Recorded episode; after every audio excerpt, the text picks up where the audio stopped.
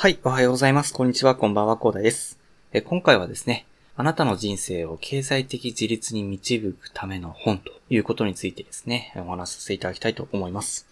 はい。ということでね、この番組ではですね、日々サラリーマンの方が楽しく生きるために役立つ情報を紹介させていただいております。前に少し聞いてちょっと役立つ情報を積み上げちゃってくださいということでお話しさせていただいてるんですけど、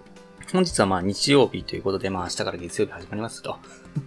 いうことでね、え皆さんどんな感じでお過ごしでしょうか。はい。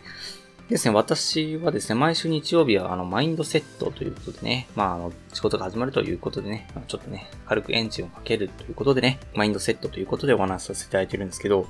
本日はですね、えー、経済的自立についてですね、えー、まあお話しさせていただくというかね、あの、こちら本の紹介になってしまうんですけど、まあマインドセットに関係あるかなというふうに思いましてね、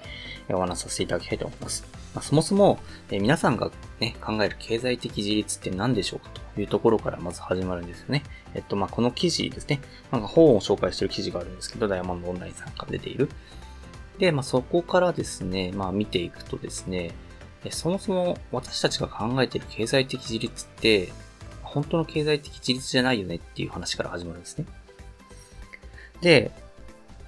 その私たちが考える経済的自立って何かっていうと、やっぱり大富豪とかね、えー、本当お金が有り余ってしょうがないみたいな感じで、でも本当 top of the top のね、お金持ちを想像すると、大富豪を想像するということなんでしょうけど、あの、この本に書かれている、この本というのがですね、お金か人生かという本なんですけど、この本に書かれている経済的自立っていうのはそんなものではないと。経済的自立っていうのは、まあ、そもそもね、そのお金持ちっていう風な考え方がまず間違っていて、でお金持ち、大富豪とかっていうのは、本当蜃気楼みたいなもんだと。お金持ちって結局何かっていうと、他人よりもお金を持っている状態がまあお金持ちだよねっていう話があって、で、結局、えっ、と、まあ、みんながね、えお金持ちになってしまったらですね、それはもうお金持ちじゃないよねっていうところでね、あるんですよね。で、まあ、あんまりね、その大富豪とかね、まあ、お金があるに越したことはないかもしれないですけれども、まあ、それをね、えまあ、経済的自立化とそれをね、成し遂げないと経済的自立にならないかっていうと、まあそういうことではないということがあるというお話があってですね。で、その経済的自立っていうのは、人それぞれ違うんだよっていうことが、どうやらこの本では書かれているようです。やっぱりね、経済的自立、まあ人それぞれですね。まあ必要なお金って変わってくるよねっていうところがあって、でそのお金がね、どれぐらい必要なのかっていうのは、お金か人生かという本を読めばですね、大体自分のね、必要な、経済的自立に必要なお金が分かってくるということが書かれております。まあなんかだんだんね、あの、ファイヤーとかね、考え方根付いてきたところで、まあ、皆さんもね、うすうすは感づいている方も多いかもしれないんですけど、やっぱりですね、その自分の人生に必要なお金の金額っていうのを弾き出して、それに向けてね、やっていくのがま重要だよねっていうのは、なんかだんだんね、気づいているところかと思います。まあそういったところでね、具体的なね、計算方法がわからないという方もですね、この本を読めば、えー、そこら辺がわかると。で、9時5時でね、働いている、あの、みんなね、えー、周りにいるサラリーマンの方をね、え出し抜いてですね、まあ、出し抜くっていう言い方もあれですけども、まあ、その人たちよりもですね、えー、まあ、ちゃんとね、充実した人生を送るための知識が手に入るということで、